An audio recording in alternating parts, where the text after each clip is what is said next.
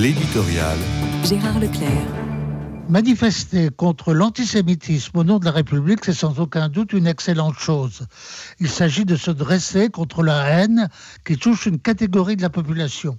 Et lorsqu'on invoque la laïcité, c'est pour mettre en valeur la liberté de croire ou de ne pas croire ce qui est aussi une excellente chose, d'autant que la dite laïcité a été amenée, elle aussi, à se purifier de son premier mouvement, qui était plutôt de nature anti-religieuse.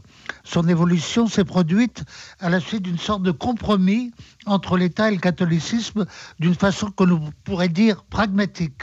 Est-elle devenue comme pensent certains, une vertu spirituelle au sens où elle serait pure ouverture aux convictions des uns et des autres, et donc respect scrupuleux des consciences, c'est une idée intéressante. Mais en ce qui concerne l'antisémitisme, je suis contraint d'en revenir à l'objet même.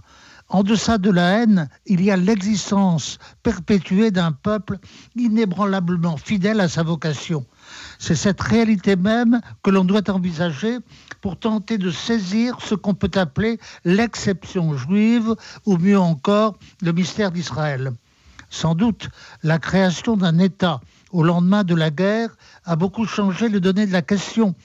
Cela a d'ailleurs troublé certains bons esprits, tels George Steiner, qui refusait la solution sioniste parce que, disait-il, il a fait des Juifs des hommes ordinaires.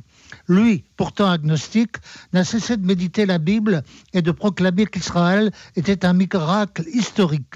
Mais il n'admettait pas ce qu'il appelait la mystique théologico-scripturaire à la naissance de l'État hébreu. Mais il était une exception. Un Martin Buber, qui partageait certaines de ses préventions, n'en avait pas moins décidé de résider sur la terre promise. Devenu objet politique, Israël n'en demeure pas moins cette exception historique indétachable de sa vocation biblique.